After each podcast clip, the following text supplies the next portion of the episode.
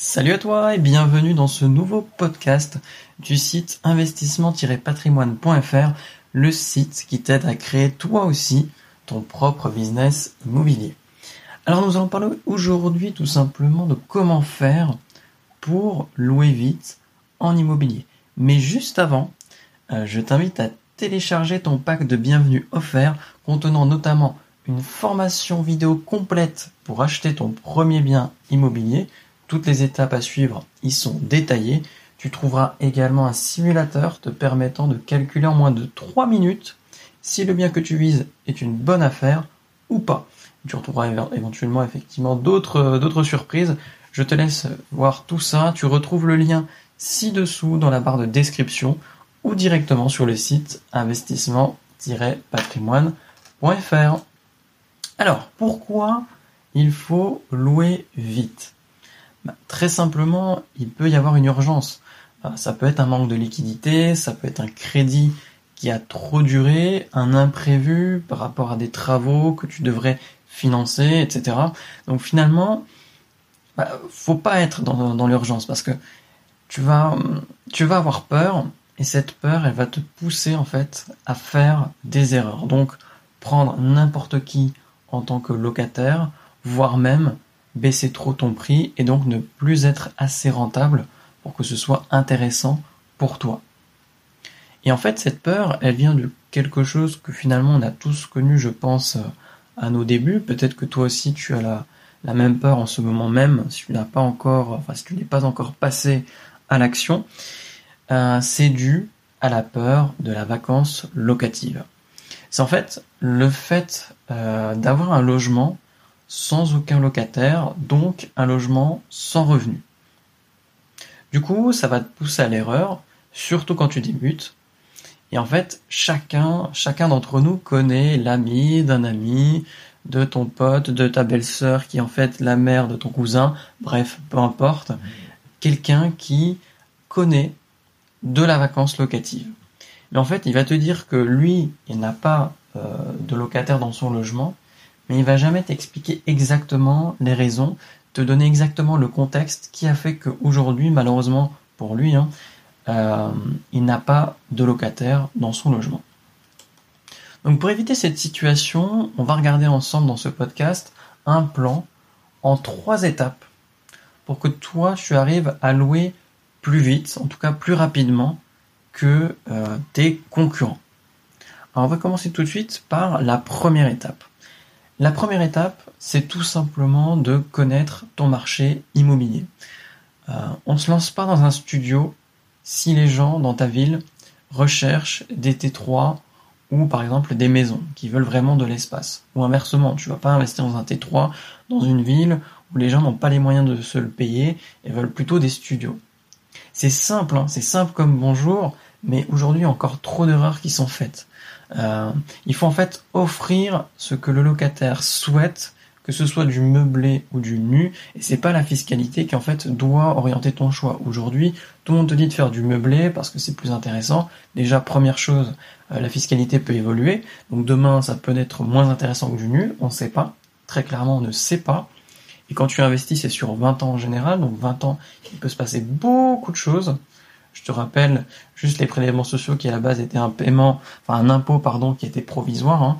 et euh, ça fait maintenant plus de, je ne sais, enfin des dizaines et des dizaines d'années qu'il existe et qui fait que d'augmenter. C'était censé être temporaire. Donc tu vois, euh, les choses évoluent très très très vite et pas toujours dans le sens, on va dire, favorable pour l'investisseur. Donc en fait, pour connaître ton marché, tu vas devoir parler à des professionnels, tu vas devoir t'imprégner du marché local. Donc pour faire ça, tu parles effectivement des professionnels, mais surtout tu fais des visites. Tu fais des visites et ça va t'aider en fait à comprendre ce qu'il y a aujourd'hui de proposé sur ton marché et éventuellement ce que les gens recherchent. Juste pour information, j'avais euh, un ami dans ma famille qui, est... j'ai un côté de ma famille qui est portugais, donc forcément, tout ce qui est bâtiment, euh, j'ai quand même euh, pas mal de, de, personnes qui s'y connaissent, même si je ne passe pas par eux pour mes investissements, parce que j'habite beaucoup plus loin que, euh, que où réside ma, une grande partie de ma famille. Bref. Et euh, j'ai un ami à, mon, à l'un de mes oncles qui a une boîte dans le bâtiment. Et il s'était dit, bah, je vais faire du, locatif. Et qu'est-ce qu'il a fait? Il a acheté un bien, il a fait deux appartements dedans, de super bonne qualité, hein. il a fait la rénovation lui-même, et aujourd'hui il trouve personne. Pourquoi? Parce que tout simplement, dans le village où il a investi, les gens veulent des maisons. Parce que les maisons, c'est plus intéressant, c'est plus grand, et c'est pas plus cher qu'un appartement. Donc malheureusement, il n'a pas respecté cette première étape, et aujourd'hui ça lui coûte cher parce que il a un bien immobilier sans locataire, mais avec un crédit dessus. Donc attention, respecte bien cette première étape. La deuxième étape, c'est de proposer une prestation de qualité et supérieure à celle de tes concurrents, que ce soit pour de la location classique ou de la location courte durée. Par exemple, ah bah, évidemment ta cuisine, faut qu'elle soit de qualité.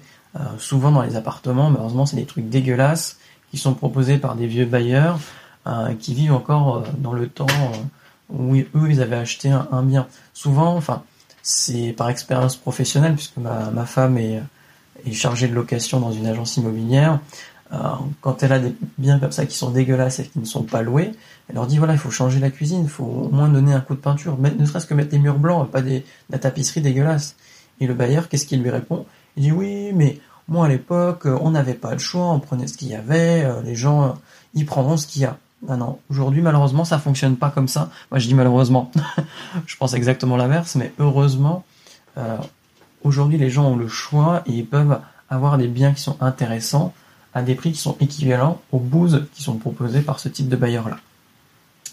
Donc maintenant, faut pas autant aller dans l'extrême inverse. Faut pas aller dans le luxe ou mettre des biens qui sont de, avec de très très bons matériaux parce que malheureusement, il va certainement être abîmé. Euh, même si tu choisis un locataire qui est bon sur le papier, tu ne sais jamais comment il s'occupe des affaires, surtout des affaires des autres. Donc il faut proposer quelque chose de propre, de fonctionnel, de simple, mais il faut pas non plus aller dans le luxe. Ça sert strictement à rien. Et enfin, la troisième étape, euh, c'est d'être à peine au-dessus des prix du marché en proposant effectivement cette prestation qui est supérieure et unique. Par exemple, euh, si tu es dans le cadre d'une colocation, tu peux proposer une femme de ménage qui passerait toutes les semaines pour faire le nettoyage. Ça te permet toi d'avoir un bien qui est propre et surtout de demander s'ils n'ont pas détérioré des choses, par exemple. Donc c'est quelque chose qui n'est jamais proposé et qui toi va te permettre de distinguer une machine à laver, par exemple, à disposition euh, pour de la courte durée. Par exemple, la clientèle business qui reste là une semaine se dit, ok, bah, j'ai quand même une machine à laver, donc je vais pouvoir rester sur place et j'aurai tout ce dont j'ai besoin pour bah, tout simplement rester sur place et pas aller dans une laverie, aller, aller autre part, euh, enfin galérer vraiment pour, euh, pour bah, tout simplement faire les, les, choses dont lui il aurait besoin. Donc ça te permet de cibler une autre clientèle si par exemple tu es dans de la location courte durée.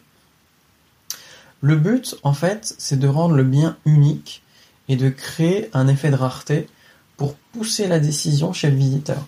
Par exemple, une décoration unique pour la courte durée ou la machine à laver, ou pour de la location euh, longue durée, bah, le coût de la femme de ménage. C'est des choses qu'on voit rarement. Euh, tous les biens en général se ressemblent, c'est du neuf, c'est juste, bah voilà, c'est propre, mais c'est la seule chose qui se dégage de ces appartements.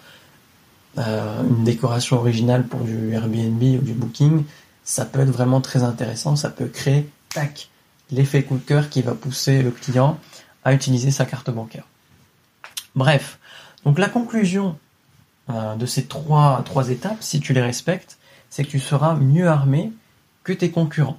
Après, il y aura un débat. Euh, agent, euh, t'occuper de ton bien en direct ou agence, très sincèrement, euh, quand tu as un bien de qualité, euh, l'agence le loue rapidement. Euh, et donc, si eux arrivent à le louer rapidement, toi, tu devrais pouvoir y arriver également. Donc, si vraiment tu es loin de ton bien, passe-le comme en agence, mais négocie les frais.